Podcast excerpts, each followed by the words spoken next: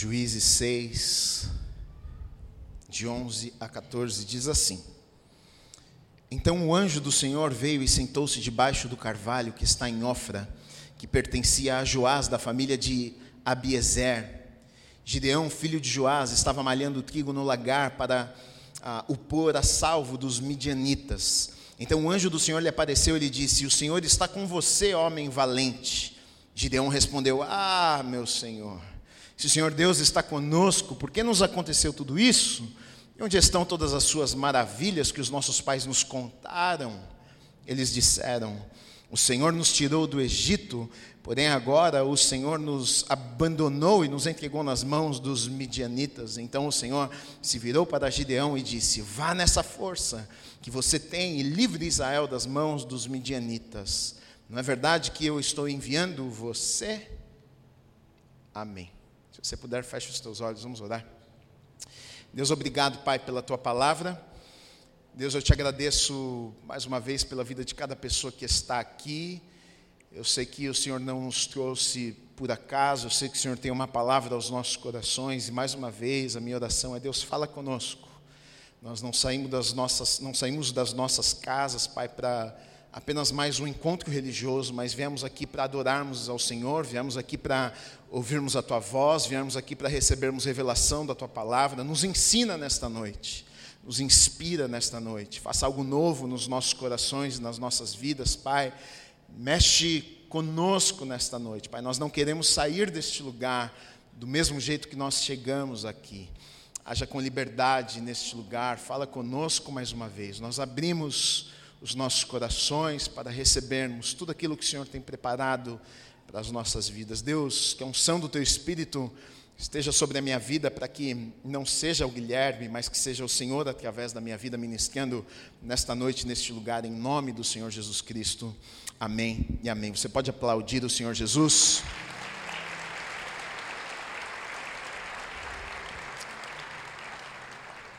Essa passagem é uma passagem bastante conhecida, uma história bastante conhecida. E a história de Gideão. Gideão foi um, um, um homem de Deus, Gideão foi um homem, um juiz que Deus levanta para libertar o povo de Israel das mãos dos midianitas que estavam oprimindo o povo de Deus. O povo de Deus estava sofrendo grande opressão, o povo de Deus estava abatido. O povo de Deus estava vivendo já por sete anos como quase que não como escravos, mas eles não estavam na verdade sobrevivendo, porque tudo que eles faziam, os midianitas vinham e pegavam, destruíam. Eles plantavam e quando chegava a época da colheita, vinham os midianitas e pegavam as colheitas. Então, tanto que o texto que nós lemos, Gideão, ele está ele está ali é, no lagar, na verdade, que era o lugar de, de esmagar a uva, de fazer vinho, ele está ali malhando o trigo, escondido, como se fosse em uma caverna, porque com medo, com medo, porque os midianitas vinham e pegavam tudo que eles tinham e deixavam eles sem os bens e sem comida e, e, e deixavam eles sem nada, então com medo para manter ali o alimento, para guardar a família, ele está escondido e um anjo vai aparecer e falar com Gideão ali. A história de Gideão é muito é muito interessante porque Gideão ele ele, ele não se vê como esse homem forte e valente, tanto que ele está escondido no lagar, tanto que ele está em um lugar com medo e o anjo aparece para ele e fala: Homem forte, homem valente. Eu acho que Gideão, quando ouve essa palavra do anjo, ele deve ter pensado: será que tem alguém comigo aqui no lagar e eu não vi? Deve ter olhado para trás, mas o anjo estava falando com ele mesmo, ah, porque Deus é assim, na verdade, Deus vê o que nós não vemos, né? Deus enxerga nas nossas vidas o que muitas vezes nós não enxergamos. Às vezes nós olhamos para o espelho e nós não conseguimos ver aquilo que Deus vê em nós, aquilo que Deus depositou nas nossas vidas. Mas, ah, na verdade, eu nem quero pregar sobre, eu já preguei sobre a, a história de Gideão, mas eu estava lendo essa história e algo falou muito comigo, e não foi nem, nem a, a Gideão em si, o que Deus fala com Gideão.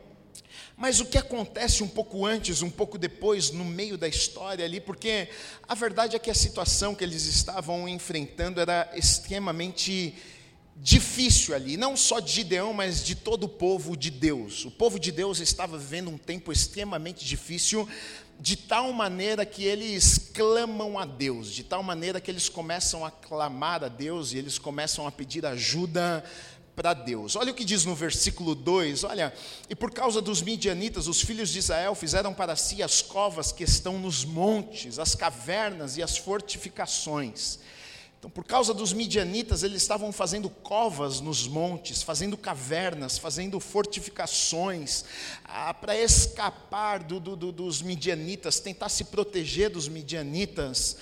Ah, e aí então, no versículo 6, olha o que diz: Assim Israel ficou muito debilitado com a presença dos midianitas. Os midianitas vinham e pegavam tudo que eles tinham, eles já não aguentavam mais aquela situação, estava difícil demais.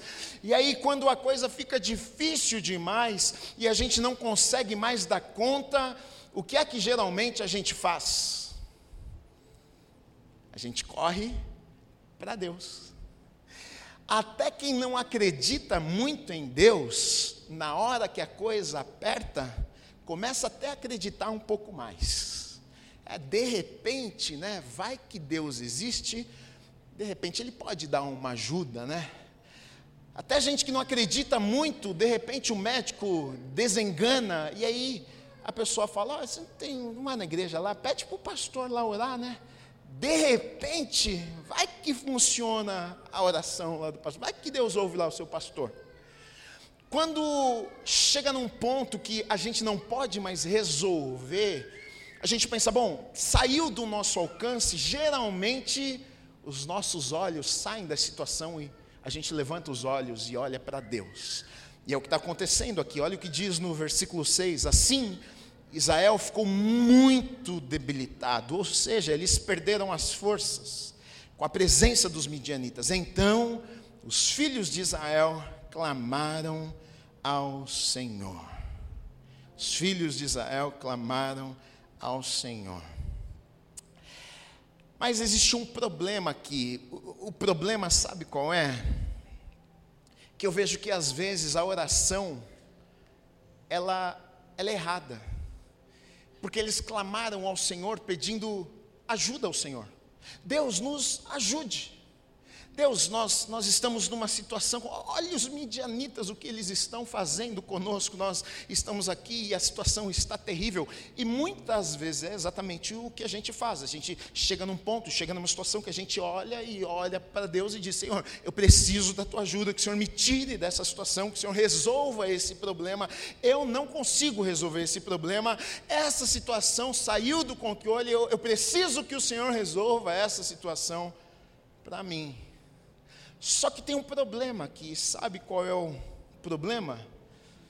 Que na verdade Deus não tinha culpa nisso aqui, na verdade o contrário disso. Deus havia avisado sobre esse problema que eles estavam vivendo. Deus havia alertado eles que se eles desobedecessem, eles viveriam exatamente este problema. E o que, que eles fizeram? Eles desobedeceram. Olha aqui o que está acontecendo no versículo 1 e no versículo 2. Os filhos de Israel fizeram o que era mal aos olhos do Senhor. E por isso o Senhor os entregou nas mãos dos midianitas durante sete anos. Os midianitas prevaleceram contra Israel, e por causa dos midianitas, os filhos de Israel fizeram para si ah, covas que estão nos montes, cavernas e as fortificações. Então, na verdade, o povo estava pedindo para Deus, para Deus ajudar naquela situação e mudar aquela situação. Mas interessante que aí Deus ouve o clamor do povo e envia um anjo para falar com Gideão. E Gideão vai fazer algumas coisas, na verdade, antes de mudar a situação do povo. Antes de Deus resolver o problema do povo, Deus precisa resolver algumas outras coisas. Antes de Deus livrar o povo das mãos dos midianitas, na verdade, Deus precisava fazer algumas coisas. Eu, e eu vejo que muitas vezes é o que acontece nas nossas vidas.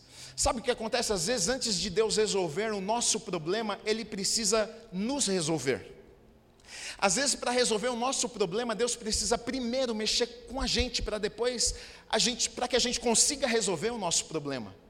E o que vai acontecer aqui é exatamente isso, porque o povo está pedindo, Deus, ah, nos ajude, nos tire desse problema, e aí Deus vai chamar Gideão para Gideão resolver o problema, mas Gideão não resolve o problema do dia para a noite, a gente vai ver que Gideão ele faz algumas coisas, a gente vai ver que Gideão, na verdade, vai, vai, vai trazer o, o povo para o arrependimento, Gideão vai, vai desfazer algumas coisas que o povo havia feito, Gideão vai derrubar alguns altares, Gideão vai destruir a adoração a outros deuses, mas mas, antes disso acontecer ainda, uma coisa acontece. Olha que coisa interessante. Antes de Deus trazer a solução que seria Gideão, Deus ainda envia um profeta. Dos versículos 6 a 10 diz o seguinte: Quando os filhos de Israel clamaram ao Senhor por causa dos midianitas, o Senhor lhes enviou um profeta. Deus não enviou a solução. Deus enviou um profeta. O Senhor enviou um profeta que lhes disse: Assim diz o Senhor, Deus de Israel: eu tirei vocês do Egito, da casa da servidão, eu os livrei das mãos dos egípcios e das mãos de todos os opressores, eu os expulsei e dei a vocês a terra deles, e disse: Eu sou o Senhor, o Deus de vocês. Não adorem os deuses dos amorreus, em cuja terra vocês estão morando, mas vocês não deram ouvidos à minha voz. Ou seja, o que é que Deus estava querendo falar com aquelas pessoas? Deixa eu contar uma coisa para vocês, antes de resolver o problema que vocês estão enfrentando enfrentando, eu preciso resolver um problema com vocês. Afinal, o que causou o problema foram vocês. É, e muitas vezes nas nossas vidas é exatamente o que acontece. A gente está passando alguns problemas, sabe por quê? Nós que causamos os problemas que nós estamos enfrentando. A nossa desobediência, não ouvimos a voz de Deus, ignoramos a Deus, fizemos a nossa própria escolha. É o nosso sonho, a nossa vontade. E muitas vezes a gente chega lá e começa a pedir a Deus, Deus, me ajuda aqui a resolver esse problema, mas antes, muitas vezes, de Deus resolver o nosso problema, Deus tem que tratar conosco, porque nós desobedecemos Ele logo ali atrás. E antes de resolver o nosso problema, sabe por quê? Se Ele resolve o nosso problema, amanhã a gente está entrando em outro problema. Se Ele apenas resolve o nosso problema, daqui uma semana a gente está em outro problema de novo, quebrando a cara de novo. Então, a primeira coisa que Deus faz é que Deus manda um profeta para repreender o povo, para abrir os olhos do povo e dizer: Olha, vocês já se esqueceram, né? Vocês se esqueceram que quem tirou vocês do Egito fui eu. Vocês se esqueceram que quem fez na vida de vocês fui eu. E por que, que Deus está falando isso para aquele povo? Vocês se esqueceram que fui eu que fiz, fui eu que tirei, fui eu que trouxe, fui eu que dei a, dei a terra deles para vocês? Por que, que Deus está dizendo isso? Porque depois Deus dizia: Eu disse para vocês não adorar a outros deuses, mas vocês fizeram isso. Por que, que Deus estava dizendo isso para aquelas pessoas? Porque Deus estava querendo mostrar para eles: Olha, eu, eu quis provar para vocês que eu era suficiente, que vocês não precisavam destas outras outras coisas, que eu sou tudo que vocês precisavam. Eu tirei vocês, eu abençoei vocês, eu dei terra para vocês, eu trouxe vocês, eu libertei vocês e mesmo assim vocês me rejeitaram. Mesmo assim. E aí, quando quebra a cara, oh Deus, me ajuda. Nem parece com a nossa história nem parece com a gente. Deus vai, Deus faz, Deus abençoa, Deus tira, Deus move, Deus quer. Aí a gente faz, faz a nossa escolha, quebra a cara, vai lá. E aí chega lá, oh Deus me ajuda. Aí Deus muitas vezes tem que confrontar e dizer: Deixa eu te dizer uma coisa. Você criou esse problema, você desobedeceu, essa escolha foi tua. Você agora precisa consertar algumas coisas, você precisa mudar a rota aí, você precisa dar meia volta, você precisa mudar as escolhas que você fez. Então, na verdade, olha só, às vezes a gente culpa muito, porque é a tendência do ser humano. A gente, se a gente puder culpar todo mundo, a gente culpa o país, a política, a mãe, a tia, a avó, até o cachorro, se a gente puder, a gente culpa. Culpa do Tonzinho. Tonzinho, naquele dia me atrapalhou, eu cheguei atrasado, perdi o emprego e a culpa é do Tom que minha vida está toda errada. Mas o título da mensagem é: A culpa é sua. Ai, ai, ai. Meu Deus, desce até amargo, né? Olha para a pessoa do teu lado com a cara bem bonita e fala assim: a culpa é sua.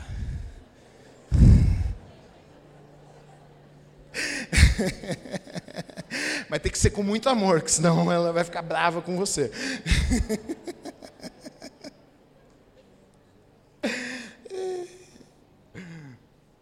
Olha o que Deus está fazendo para resolver o problema deles. Deus precisava antes resolver um problema com eles. Que Deus não trata a coisa na superfície. Ah, tá bom, Deus não é Papai Noel. Então tá bom, deixa eu resolver o probleminha de vocês aqui. Vamos lá, vamos embora. Não. Ele precisava resolver um problema com eles. Deus ajuda a gente. Vou ajudar, peraí, vou, vou falar ali com, com Gideão, eu vou levantar ele, ele vai vir, ele vai fazer uma reviravolta nesse lugar. Mas antes, deixa eu mandar um profeta, deixa eu levar uma mensagem para vocês. Deixa eu dizer, eu vim, eu fiz, eu abençoei, eu falei para vocês, não adorem outros deuses e vocês vão vocês me desobedeceram. E por isso vocês estão sofrendo o que vocês estão sofrendo. Vocês erraram. E se tem uma coisa que o ser humano não gosta é de alguém falar na cara dele que ele errou. Você está errado. Hum. Você precisa se arrepender. Você pisou na bola. A gente não gosta, dói. Mas com Deus não existe outro caminho. Se você errou, você precisa consertar. Você precisa pedir perdão, você precisa se arrepender, você precisa acertar a rota. Não tem outro caminho. Então Deus manda uma mensagem através de um profeta que vai ser voz de Deus ali, vai dizer: Olha, eu avisei vocês, eu orientei vocês. E por que, que Deus falava isso com as pessoas? Porque eles, eles entravam em terras estranhas, com povos que adoravam outros deuses, e, e quase que dá para a gente compreender, eles queriam meio que entrar no meio que, já que a gente está aqui na terra deles, vamos né, fazer amizade, vamos fazer o que eles fazem, vai ficar tudo bem, não criar inimizade. E Deus já havia dito: olha, eu não quero que vocês casem eh, com eles, não quero que vocês adorem os deuses deles, vocês são diferentes, não mistura. E eles desobedeciam. E aí o que, que acontecia? Perdiam a bênção de Deus e sofriam.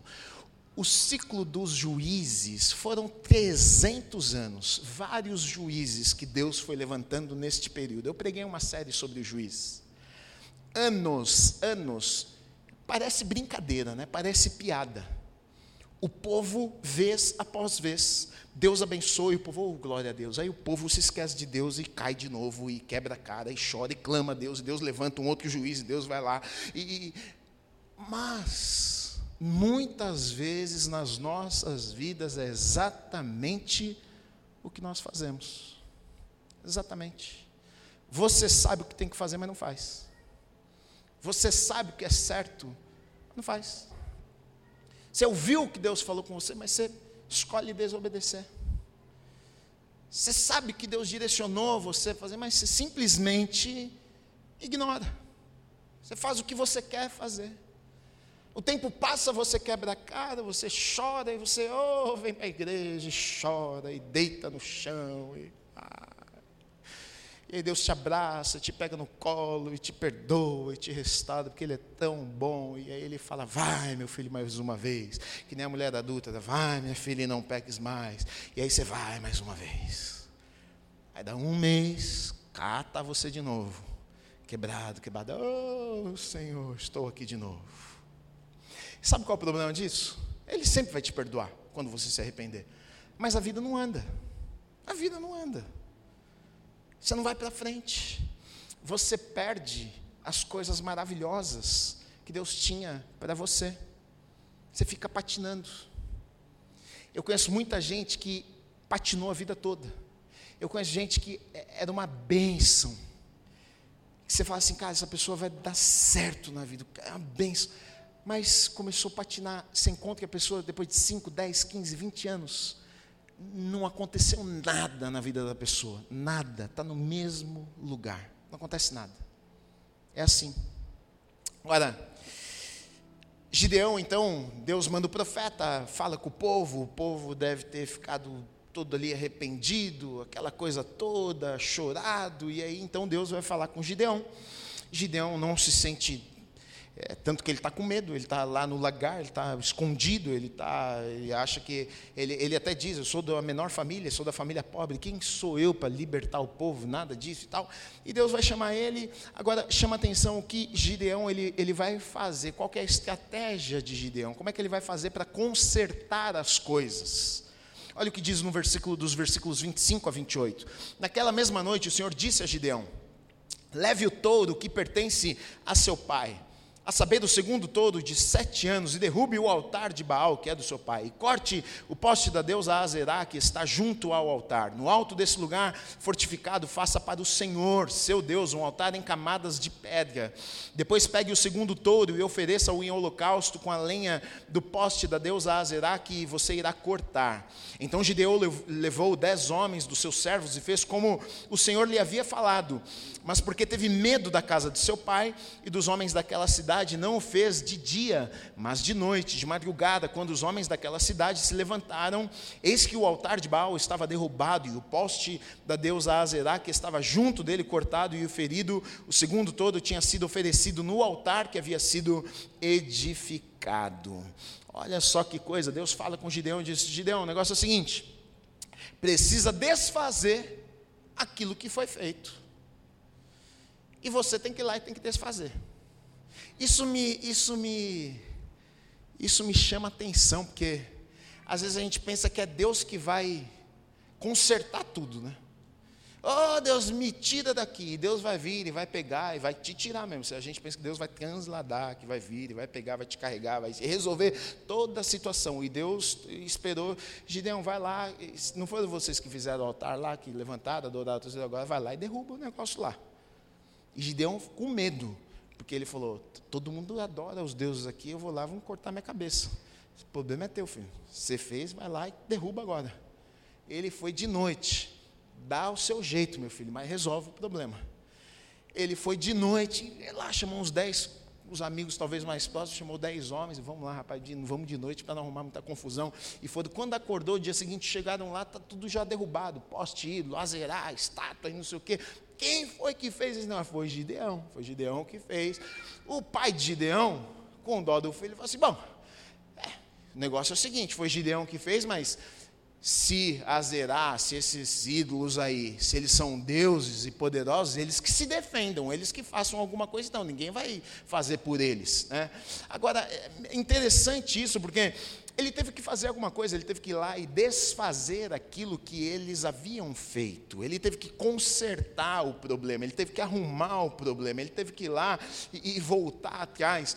E isso me ensina algo, porque às vezes a, a, gente cria o problema e a gente quer que Deus desfaça o problema na nossa vida, e às vezes eu acho que Deus está falando, vai lá e conserta o que você fez, meu filho. Não foi você que foi lá e fez, eu, eu, eu, eu vou te ajudar, mas você vai lá e arruma o problema que você criou.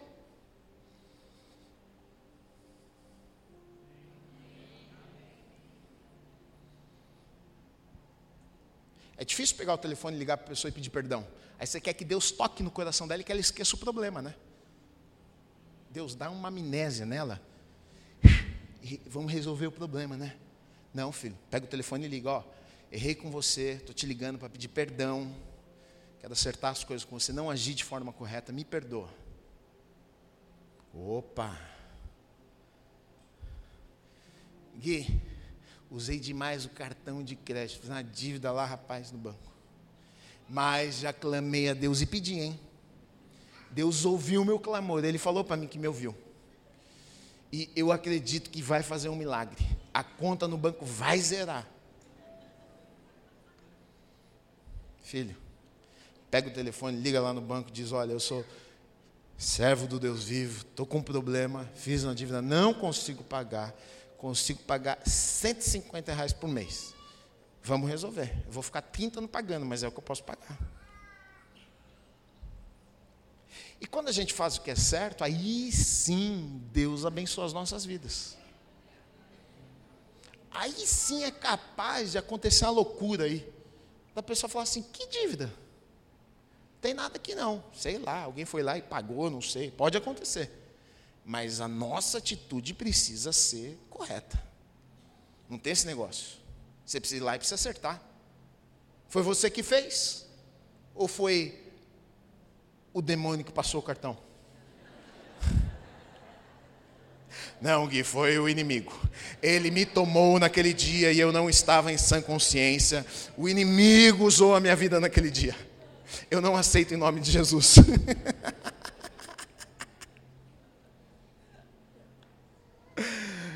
é muito fácil. A gente muitas vezes se esconde atrás da religião. E a gente, oh Deus, me ajuda. Sim, Deus vai ajudar. É claro que Deus vai ajudar.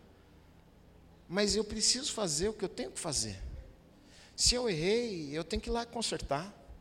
Se eu tratei minha esposa mal, eu tenho que ir lá e falar com ela. Não é Deus que vai falar com ela lá e resolver o problema, eu tenho que ir lá. E falei, meu amor, eu fui grosseiro, eu, me, me perdoa, eu estava nervoso, estava estressado aquele dia lá, não devia ter falado assim. Se eu catei meu filho errado, eu tenho que ir lá, meu filho me perdoa, eu estava bravo, dei um grito lá com você, não é assim que papai tem que tratar, tem que agir. Eu tenho que ir lá e tenho que consertar. Não é pedir para Deus resolver meu problema. E o que Deus vai fazer? Deus vai me dar sabedoria. Deus vai me vai abrir o caminho. Deus vai favorecer. Deus vai quebrar, quebrantar o coração da outra pessoa para me receber, para me perdoar, para que a conversa seja boa. Deus vai fazer isso. Tanto que a gente vai ver que na história eles vão ter êxito, Deus vai dar vitória, Deus vai mover as coisas de forma sobrenatural, mas para o sobrenatural acontecer, sempre antes vem o natural. Vem o natural. Vem você fazer o que é certo. Vem você fazer a sua parte. Vem você andar em obediência, vem você acertar aquilo que está errado, vem você corrigir aquilo que precisa ser corrigido. Olha só, povo clama a Deus, mas Deus, o que ele quis deixar muito claro aqui é que o povo ah, está vivendo o que eles estavam vivendo e não, não era culpa de Deus, porque muitas vezes ah, as pessoas ficam até bravas com Deus e Deus não tem culpa. Deus quis deixar muito claro que eu não sou culpado desse negócio aqui. Vocês estão sofrendo e a culpa é de vocês. Eu só abençoei vocês, eu tirei vocês do Egito, eu trouxe vocês, eu dei a terra. Vocês estão sofrendo porque vocês que desobedeceram. Isso aqui não é culpa minha. Vocês não deram ouvidos, vocês não obedeceram. Então, na verdade, muito mais, eu vejo que muito mais do que livramento de Deus nas nossas vidas, eu acho que sabe o que a gente precisa? De arrependimento. A gente pensa que a gente precisa de muito livramento, mas talvez se tivesse mais arrependimento, talvez precisaria de menos livramento. Talvez precisa de muito livramento porque a gente erra muito. E aí precisa de livramento. Oh, Deus, me ajuda aqui, porque está tá tudo uma confusão mesmo. Já errou demais. Talvez se eu me arrependesse mais, talvez se eu fosse mais quebrantado, talvez se eu obedecesse mais, talvez não ia precisar de tanto livramento de Deus assim. Talvez eu não precisaria ficar tão desesperado, oh Deus me ajuda aqui, porque está tudo bem, está tudo certo. Deus está no controle, eu estou caminhando na direção certa, eu estou fazendo aquilo que Deus me chamou para fazer, eu estou andando na direção certa. Quando nós andamos com Deus, não, não é que a vida é perfeita, não é que não enfrentamos problemas, mas certamente nós temos vitórias. Olha o que diz nos versículos 15 e no versículo 16: Gideão respondeu: Ah, meu Senhor, porque Deus chama Gideão, o anjo aparece para Gideão e fala: Gideão, eu vou usar você para libertar o povo. O povo estava numa situação difícil e aquela. Ah, e Deus fala: Eu vou usar você para libertar. E olha o que Gideão fala: Ah, meu Senhor, como que eu vou livrar Israel? Eis que a minha família é a mais pobre de Manassés e eu sou o menor da casa de meu pai. Mas o Senhor disse: Já que eu estou ao seu lado, olha isso, grave isso aqui. Esse, quer o segredo na vida? Está aqui. Já que eu estou ao seu lado. Vou repetir mais uma vez. Já que eu estou ao seu lado. Você derrotará os midianitas como se fossem um só. Acabou. Até ali eles estavam ah, sofrendo. Aí Gideão agora não se sente um guerreiro e nada disso, e Deus chama ele fala, vai lá, você, e Gideão fala assim, eu não posso, sou menor, sou pobre, sou da casa mais simples, minha família, e Deus fala assim, Gideão, deixa eu te explicar uma coisa, já que agora eu estou com você, você vai derrotar os inimigos como se eles fossem um, então qual que é o segredo nas nossas vidas? É ter Deus conosco, acabou, eles não eram, eh, veja só, Deus levanta um para batalhar contra vários. Enquanto antes eles eram vários e não conseguiam guerrear contra os midianitas, porque não tinham Deus. Agora, com Deus ao lado deles, Deus diz para Gideão: Gideão, fica tranquilo, eu estou com você, se eu estou com você, vai, vai ficar fácil demais. Agora está tranquilo, agora você vai guerrear e eu vou dar vitória a vocês, fica tranquilo. Mas, Senhor, eu sou fraco, eu sou pequeno. E é exatamente o que acontece nas nossas vidas, queridos, quando nós andamos com Deus, a vitória é certa. Às vezes a gente olha para frente e a gente pensa: Mas, meu Deus, como é que vai ser? Eu não vou conseguir, eu não vou chegar, não vai dar certo esse negócio, não sei o que lá. É o país, é a cidade, é a dificuldade, é isso, é aquilo. Eu não sei como é que vai ser ser, mas deixa eu te dizer uma coisa: vai ser, porque se Deus está comigo, vai ser. Como é que vai acontecer? Não sei também, mas vai acontecer. Por quê? Porque Deus está comigo. Essa é uma convicção que eu tenho na minha vida, eu tenho certeza disso. Se Deus falar, eu só preciso de uma palavra de Deus, eu não preciso de mais nada. Eh, se Deus falar, eh, eu, a gente vai, faz e vai acontecer. Por quê? Porque Deus está no negócio. Se Deus está no negócio, acontece. Ponto final. Tem jeito. Não tem jeito. Então, Busque ter Deus no teu barquinho. Procura viver uma vida que não afaste Deus de perto de você. Porque talvez o tanto de problema que você está vendo é porque Deus não está com você. E não é porque Ele não quer, é porque você não está deixando. É porque você está empurrando Ele de você. Porque o que Ele mais quer é estar tá do teu lado, é estar tá com você. Mas o pecado nos afasta de Deus. Não existe comunhão entre luz e trevas. Então, Deus ele quer, mas ele não pode. Ele está querendo, mas você está empurrando com as tuas escolhas e com as tuas atitudes. Mas você pode fazer escolhas diferentes e atrair a presença de Deus para a tua vida. Dizer, Deus, aqui você é bem-vindo. No barquinho, na minha vida nos meus sonhos, nas minhas escolhas. Na verdade, nem é sobre os meus sonhos, é sobre os teus sonhos para mim. Quais são, Deus? Vamos lá, conta para mim. Que eu quero viver, eu quero fazer o que o Senhor tem. Revela para mim. Eu vou abrir a Bíblia aqui, fala comigo, me mostra. À medida que você começa a andar com Deus, você começa a mergulhar na palavra, os sentimentos começam a mudar.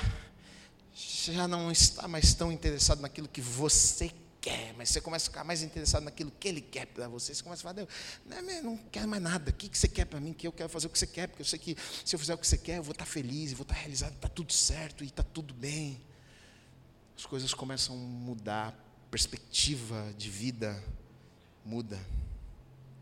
Olha a diferença, olha a diferença. Para terminar, do versículo 1 e do versículo 16. Só para a gente comparar com Deus e sem Deus. Aí você escolhe o que você quer da tua vida, tá? Mas aí, a culpa, repete comigo, a culpa é minha. Não fala é sua, porque você vai estar falando para mim. a culpa é sua, não é do pastor, não. Fala, a culpa é minha. Então, olha só. Versículo 1 os filhos de Israel fizeram o que era mal aos olhos do Senhor, e por isso o Senhor os entregou nas mãos dos midianitas durante sete anos. Ou seja, eles afastaram Deus deles com as escolhas deles. Não estavam com Deus e por isso sofreram. Versículo 16: Mas o Senhor, mas o Senhor disse: Já que eu estou ao seu lado, você derrotará os midianitas como se fossem um só homem. Está aqui a diferença: com Deus ou sem Deus. Aí é com você. O que é que você vai fazer? Você decide. A escolha é sua. Está na sua mão. O pastor vem aqui e conta essas histórias bonitas da Bíblia. E você levanta e vai embora para a tua casa e vai viver a tua quarta-feira, quinta-feira, sexta-feira, e você vai fazer a tua escolha. Você vai tomar as tuas decisões. Eu não estou lá na tua semana, mas Deus está. Deus está lá. Ele está vendo, Ele está com você. E aí? Como é que é a tua resposta para Ele? Quando você levanta amanhã, como é que você vive a tua vida amanhã? Será que amanhã, quando você levantar, a primeira coisa que você fazer, Deus, olha, estou levantando hoje. Não, não, não, não sou perfeito. Eu não estou dizendo que você não erra, que eu não erro. Nós somos falhos, o ser humano é falho, mas é muito diferente aquele que erra querendo acertar. Eu erro, mas eu erro querendo acertar. Eu erro, falo, caramba, errei, meu Deus, eu não queria errar. Me ajuda a acertar. Eu não quero viver no erro. Eu não quero estar longe de Deus. É o que eu menos quero. É uma escolha. E aí, se você escolher andar com Deus, se você decidir. É muito, eu, eu acho que é muito triste se você olhar para a história do povo de Deus, de Israel, um povo que Deus escolheu. Deus disse: Meu povo, separei, abençoei, tem uma terra, e um povo que tantas vezes sofrendo tanto, tanto, tanto. E a gente olha para a história do povo de Israel e a gente fala, nossa, tadinhos, né? E eu olho para a vida de muita gente e eu penso exatamente a mesma coisa. Nossa, tadinhos, né? Porque do mesmo jeito que Deus escolheu eles, Deus te escolheu também. Do mesmo jeito que Deus tinha coisas boas para eles, Deus tem para vocês também. Do mesmo jeito que Deus sonhou com eles, Deus sonhou com você também. E a tristeza do coração de Deus é te ver longe, não vivendo os sonhos e os planos que Ele tem preparado para você. Mas Ele não vai te obrigar a nada, Ele não vai te forçar a nada. Ele colocou e te entregou e disse: Olha, está aqui. Eu te formei, no ventre da tua mãe eu já sonhava com você. Você nasceu com um propósito, eu tenho sonhos, você nasceu do jeito que você nasceu, você, você tem essas características, você tem esse jeitinho, você não precisa ser igual nenhuma outra pessoa, desse jeito que você é, assim mesmo, assim mesmo, porque tem, tem algo único que eu quero usar a tua vida, eu, eu vou fazer algo através da tua vida que só você pode fazer. E, e quando eu comecei a entender isso, foi libertador para mim, porque, pô, eu falo inglês, minha língua é presa, pô. E eu prego, eu uso a boca todo dia. Imagina, que coisa. Fala, Pô, logo eu, Deus, que falo. Podia falar, já até operei uma vez aqui. Falaram para mim, se você cortar aqui, vai resolver. Eu cortei, não resolveu. É coisa do inimigo. Não é possível. É sério. Me incomodava tanto na época que eu falei, vou lá resolver esse problema. Vou cortar, falar, se você cortar aqui, vai resolver. Eu cortei. Não resolveu. Ah. Aí eu falei, quer saber? Deus me fez assim, vai ser desse jeitinho mesmo, tá bom. Eu sou único, meu tleizinho. Acabou. Quem é que fala tleizinho? Você fala também? Mas você fala de um jeitinho diferente. Não fala igual eu falo, não. Não vem, não. você é único, você é única. E o pai está olhando para você e dizendo: Vamos lá. Eu quero ser seu amigo, melhor amigo porque eu quero depositar muita coisa em você para você viver coisas extraordinárias nessa terra. Então não desperdiça não. Não despreza não. Não joga fora não aquilo que Deus tem para você. É maravilhoso, é grande, é poderoso. Tá bom? Você recebe essa palavra?